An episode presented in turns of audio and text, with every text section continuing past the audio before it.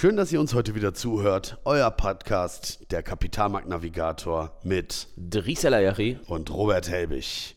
Wir wollen heute die Frage klären: Sentimentanalyse. Kaufen, wenn andere verkaufen oder doch der Masse folgen?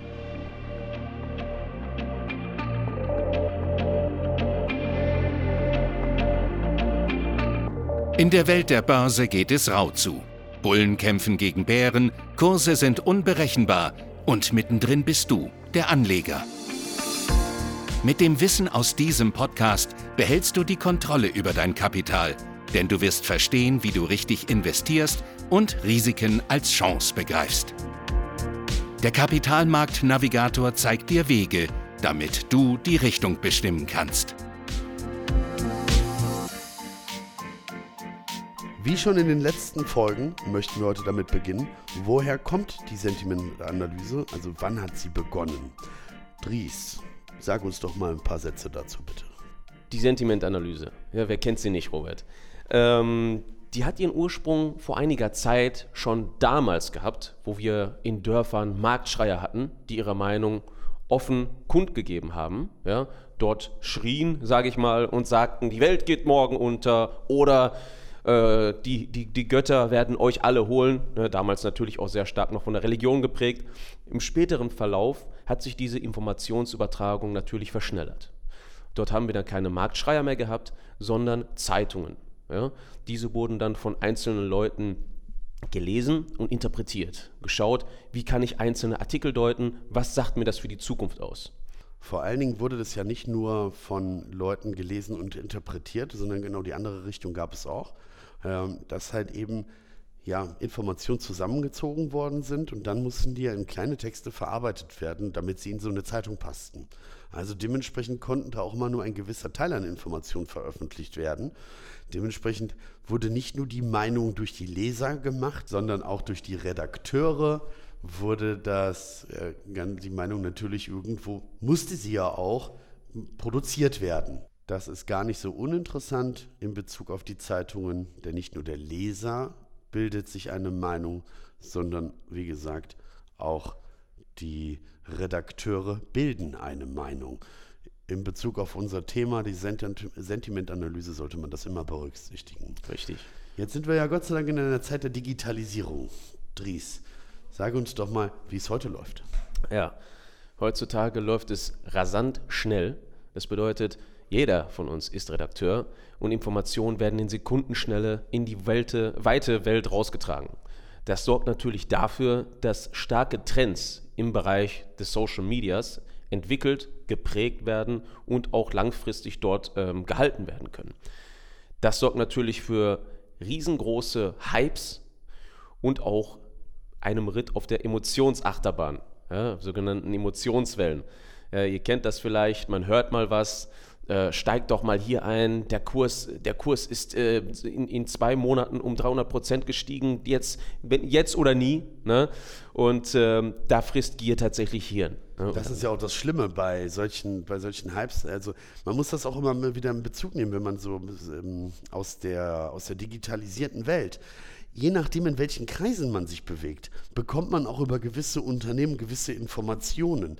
Also ne, das ist äh, nochmal ganz, ganz interessant zu sehen, äh, dass wenn ich mich in gewissen Foren, die sich über, sage ich jetzt mal, die Automobilbranche sehr stark austauschen, die haben dann auch ein sehr verengten Blick auf das Ganze, je nachdem, wie diese, wie diese hm, Gruppen dann auch aufgestellt sind oder stark in den Märkten selber investiert sind, so implementiert sich natürlich auch die Meinung innerhalb dieser Gruppen. Genau, und das Ganze polarisiert natürlich auch. Ne? Mhm. Das sieht man ja auch in der Politik ganz stark. Ne? Es gibt ja in Amerika beispielsweise die Demokraten oder die Republikaner. Ne? Dazwischen gibt es so gut wie nichts, möchte ich mal sagen. Und entweder ist man dann bei Team A oder Team B bei. Und dieselbe Nachricht wird dann durch diese Filter äh, verschieden an den Leser äh, weitervermittelt. Kriegt man immer wieder mit in der, in, in der, äh, in der Welt der Medien auf jeden Fall.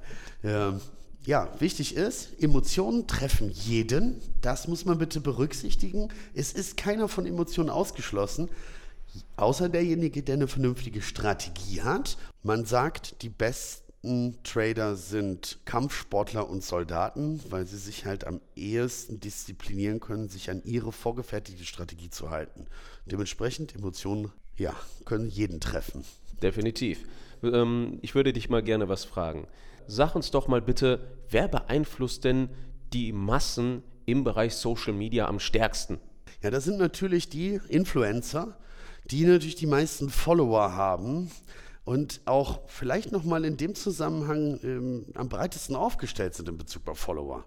Ja, wenn, wenn ihr natürlich Leute habt, die, sage ich mal, sehr in einer Branche oder in, in, einem Bereich sehr medienpräsent sind und stark sind, wie gerade schon gesagt, können die, die Menschen, die dort sich sehr stark engagieren und informieren, natürlich auch in gewisse Richtungen lenken. Ich gebe euch einfach das Beispiel mit Elon Musk. Ja? Elon Musk mit äh, Tesla hat natürlich den Markt stark beeinflusst mit seinen Tweets, ja, hat äh, auch selber natürlich die, Auto, die Elektroautomobilität eigentlich wieder in den Vordergrund gerückt die gab es ja schon vor dem Verbrennungsmotor. Ja? Mhm. Da waren die Speichermedien natürlich nicht so stark und äh, der hat das Ganze, dieses Konzept halt wieder neu aufgerollt, neu aufgefasst und hat es durch seine Medienpräsenz natürlich auch sehr stark beeinflusst. Äh, hierbei ist zu sagen, Elon Musk hat äh, irgendwann von der SEC ordentlich, äh, sagen wir mal, ein. Ein auf den Deckel bekommen. Ja, weiß ich nicht, ob auf den Deckel, aber Warnungen bekommen, dass er doch die, die Märkte ja. nicht mehr so beeinflussen darf hat das Ganze dann ganz einfach mit äh, den Kryptowährungen gemacht. Das ist ein grauer Markt, nicht regulierter Markt. Dementsprechend äh, konnte er da natürlich walten und schalten, wie er lustig war. Tatsache. Ja. Äh, was man natürlich auch noch gesehen hat, war Trump zum Beispiel, der die Märkte natürlich sehr stark beeinflusst hat durch seine Tweets. der hat ja zum Teil schon, äh, naja, sagen wir mal, herauskristallisieren lassen, welche Entscheidungen getroffen werden könnten und dadurch hat er die Märkte halt mit beeinflusst. Mhm. Ähm, ganz interessant, wie durch, ja, durch die digitale Welt die Meinungen beeinflusst werden können von einzelnen ähm, Influencern, Usern oder aber auch das Ganze strategisch von einer, naja, also mit einer strategischen Herangehensweise explizit Meinungen gelenkt und äh, in gewisse Richtungen gelenkt werden. Ähm, könnt ihr sehen bei Netflix, wir verlinken euch diese ähm, Doku mal dazu. Das ist bei Cambridge Analytica. Hochinteressant, sollte man sich mal angeschaut haben, dann weiß man mal, wie so Massenmedien funktionieren. Das ist die richtige Verwendung von Daten um an seine Ziele zu kommen. Man, ich weiß nicht, ob es ja. die richtige Verwendung so. ist. Ich glaube auch nicht, dass es noch, äh, noch er, erlaubt ist. Ich sage, äh, es ist eine strategische Verwendung ja, von Daten. So sieht es aus. Dadurch wurde ja. ja auch der Brexit äh, beeinflusst, die Wahlen in den USA wurden beeinflusst, unter anderem wohl auch mit äh, Cambridge Analytics, hieß glaube ich die Firma damals. Und ähm, ja, da gab es dann wirklich sehr, einen sehr interessanten und aufschlussreichen Bericht, den ich jedem mal empfehlen kann, der sich mit Massenpsychologie und den heutigen Medien beschäftigen möchte. Definitiv. Ja, der Punkt ist natürlich dabei, dass diese ganzen Trends auch irgendwie ausgewertet werden müssen. Und äh, heutzutage ist es ja so, man hat neben den Influencern natürlich auch viele Kleinanleger, die auch den Markt beeinflussen durch ihre Meinungen. Der Punkt ist aber, Bots, automatisierte Schreiber, sage ich mal, können natürlich auch dafür sorgen, dass in gewissen Medien oder Foren Meinungen entstehen, die gar nicht der Realität entsprechen. Also sprich, eine Person schreibt die Meinung von 10.000. Das sorgt natürlich für eine Menge an Illusion am Markt ja, und äh, verzerrt die Realität. Und für, für unwissende Anleger ist das natürlich auch eine gefährliche Sache. Gebe ich dir recht. Also es ist nicht nur dieses, das, dieses kleine Anleger können oder, oder falsch informierte, sondern es gibt ein Beispiel zum Trader Workstation, mit der wir arbeiten. Der hat man in Bezug auf Sentimentanalyse bei, äh, bei der Trader Workstation, kann man gucken, wie stark ist eine Aktie frequentiert, zum Beispiel über Twitter. Ich glaube, bei der Trader Workstation geht es sogar nur mit Twitter. Finanzen.net geht es, glaube ich, auch mit Facebook. Bin mir nicht ganz sicher. Dann kann man sehen, okay, wie viele der einzelnen User sprechen denn pro oder sprechen kontra über diesen Wert. Jetzt ist die Frage, kann man sich darauf verlassen bei der Sentimentanalyse, wenn man jetzt sagt, okay, da wird viel über ein Unternehmen gesprochen und sehr positiv über ein Unternehmen gesprochen. Und da möchte ich sagen, bei der Auswertung ist unbedingt darauf zu achten, dass nicht die Meinung den Kurs macht, sondern letztendlich das Volumen, das Geld den Kurs bestimmt. Ja? Kauf und Verkauf, das bestimmt den Kurs. Und ähm, Darauf muss man achten. Es kann bei Twitter oder bei, bei, bei Facebook auch sein, dass viele über ein Thema posten, viele zum Beispiel sehr positiv posten, aber dass alles Kleinanleger sind, die 500 oder 1000 Euro da drin haben.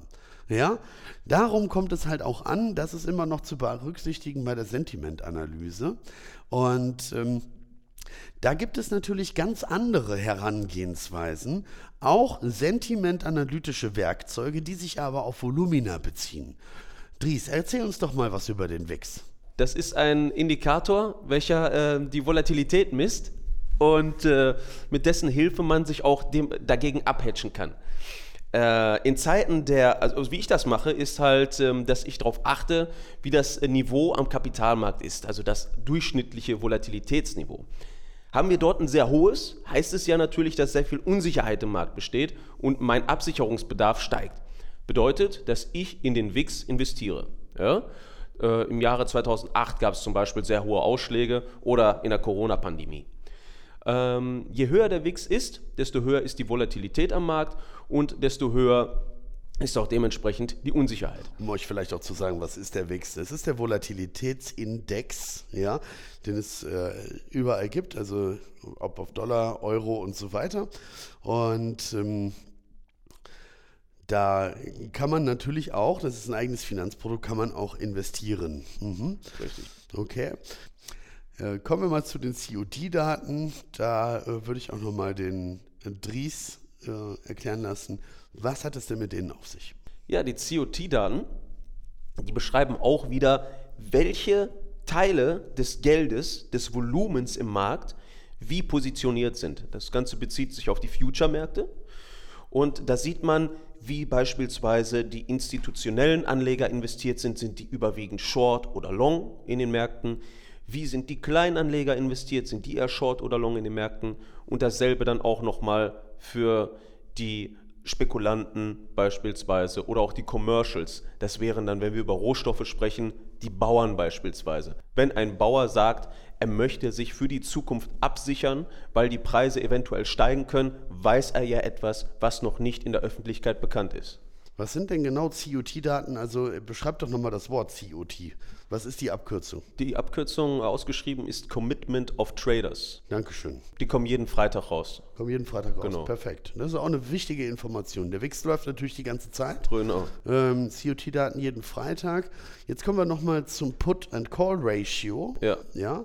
Das ist auch nochmal eine ganz interessante Sache. Da habt ihr auch ganz klare Zahlen, Daten, Fakten. Bitte, Dries. Auch wieder im Derivatemarkt diese Zahl, aus dem Derivatemarkt die Zahl. Im Bereich der Optionen haben wir hier aufgeschlüsselt, wie das Verhältnis zwischen Puts und Calls ist. Kurz gesagt, bei Puts spekuliert man auf fallende Kurse, bei Calls auf steigende. Steigt der Bedarf an Puts, steigt auch gleichzeitig der Bedarf zur Absicherung. Ja? Das sagt uns aus, wenn das Put-Call-Ratio hoch ist, dass die Leute gerade eher bärisch eingestellt sind und sich ein höheres Maß an Panik im Markt ergibt. Das Ganze kann auch gut mit dem Fear and Green Index kombiniert werden. Wichtig ist natürlich zu verstehen, wenn wir, warum sind das Kontraindikatoren? Also die Sentimentanalyse geht davon aus äh, oder bezieht sich darauf, dass es ein Kontraindikator ist. Bedeutet, das sieht man auch beim RSI ganz gut, das ist ein ziemlich einfacher Indikator dafür, relative Stärkeindex. Ähm, da geht man halt hin und schaut, sind schon ganz, ganz viele Investoren im Markt drin? Also ist der Markt überkauft? Ist es ja irgendwann so, dass die alle zwar positiv darüber sprechen, weil sie natürlich alle ja mit drin sind mit ihrem Volumen, und da hat man psychologisch gesehen eher den, die Tendenz natürlich auch positiv über die Aktie zu sprechen. Und irgendwann ist aber auch das Volumen der Käufer aufgebraucht und dann geht es halt nicht mehr weiter. Das kann natürlich sehr lange überkauft laufen, ja, das kann, muss ich mit dazu sagen. Aber auch die, die logische Konsequenz daraus besteht ja darin, dass irgendwann gesagt wird, okay, hier oben, jetzt geht mal einer raus und verkauft. Und auch dies kann wieder eine Emotionswelle mit sich reißen. Bedeutet, die Leute sehen auf einmal, oh, da verkauft jemand, okay, dann verkaufe ich auch. Und desto mehr Leute natürlich dann ihre Aktien wieder in den Markt stellen, geht das Ganze Richtung Normalisierung.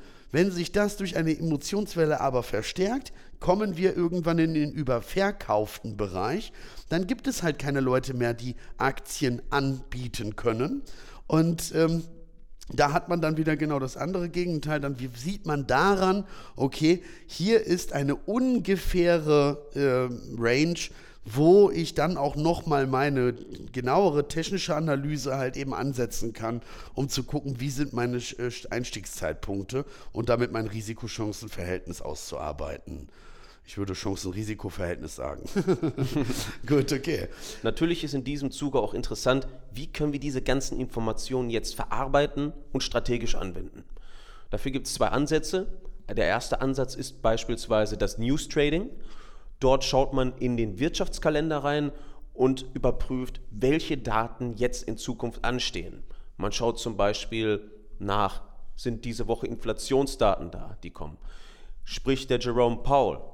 Haben wir vielleicht irgendeine Zinsanpassung. Diese ganzen Daten kann man dazu verwenden, um dann in diesem Falle Indizes oder Einzelunternehmen zu traden. Die andere Herangehensweise dazu ist äh, das Event-Driven Trading, also das ereignisgetriebene Trading. Dazu kann ich ein ganz kurzes Beispiel nennen, das habe ich sehr stark verfolgt. Das war 2016. Ähm, wir haben jeden Mittwoch um 17 Uhr zu dem Zeitpunkt äh, die Lagerbestände der USA. Es geht um das, um das Produkt Öl. Äh, Lagerbestände der USA wurden veröffentlicht um 17 Uhr. Waren die Lagerbestände leer, heißt das, die USA muss einkaufen, der Preis, Preis stieg. Andersherum waren die Lagerbestände voll, musste die USA nicht einkaufen, der Preis fiel. Das konnte man jeden Donnerstag um, Entschuldigung, jeden Mittwoch um 17 Uhr konnte man das sehen wurde das veröffentlicht. Ähm, das ging auch ein Dreivierteljahr wirklich gut. Da haben alle äh, Zusammenhänge so zusammengepasst, dass immer, wenn diese Daten kamen, der Markt auch nachhaltig stieg oder halt eben fiel.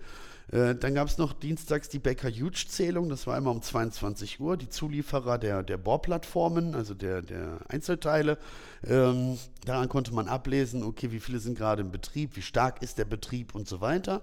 Also konnte man da mehrere Zahlen mit, mit reinnehmen. Und äh, ja, dann wurden die Börsen halt eben wieder politisch. Ich glaube, das war Ende 2016, sogar mit der Trump-Wahl. Ähm, Später kam dann auch noch das Fracking mit dazu und so weiter und so fort. Also irgendwann hörte das dann auf. Ist vielleicht auch nicht uninteressant für euch zu wissen, bei ereignisgetriebenem Trading, äh, wenn ihr so eine Lücke gefunden habt, die eine Zeit lang gut funktioniert, nutzt sie eine Zeit lang, aber denkt nicht, das ist der heilige Gral der Börse und ihr werdet damit auf Ewigkeiten äh, der Einzige sein, der das sieht und der daran partizipiert. Daran haben schon viele ja leider Verluste einnehmen müssen. Ja, es ist nämlich sehr wichtig zu beachten, dass der, Dyna dass der Kapitalmarkt ein dynamisches Konstrukt ist. Es lernt dazu und entwickelt sich immer weiter. Und wenn ihr das nicht tut, bleibt ihr auf der Strecke liegen. Jeder muss sich mitentwickeln. Das ist es. Dementsprechend ist die Antwort heute, lieber Dries? Antwort auf die heutige Frage ist definitiv ja. Kaufen, wenn andere verkaufen, stimmt. Wenn ihr die Möglichkeit habt, in diesen emotionsgetriebenen Märkten einen kühlen Kopf zu bewahren und nicht blind der Masse zu folgen, steht ihr immer auf der, auf der Gewinnerseite. Und wie gesagt, nutzt diese Sentimentanalyse dafür, um grobe Richtungen einschätzen zu können. Klare Preise definiert man über die technische Analyse. Die Sentiment ist ein Teil der technischen Analyse, aber klare Preise definiert man über die technische Analyse. Da gibt es dann auch, äh, na, sagen wir mal, die, die erfolgsversprechenderen Anlagestrategien. Gut, liebe Leute, schön, dass ihr uns heute zugehört habt. Ja, wir sind jetzt so mit den trockenen Themen einigermaßen durch und freuen uns auf die nächste Debatte, die wir miteinander führen können. Da wird auch ein bisschen mehr gelacht wieder. Wir möchten euch und euren Familien natürlich ein fröhliches und besinnliches Weihnachtsfest wünschen. Euer Dries Ellerjachi und Robert Helbig. Bis dann, Leute. Fröhliche Weihnachten.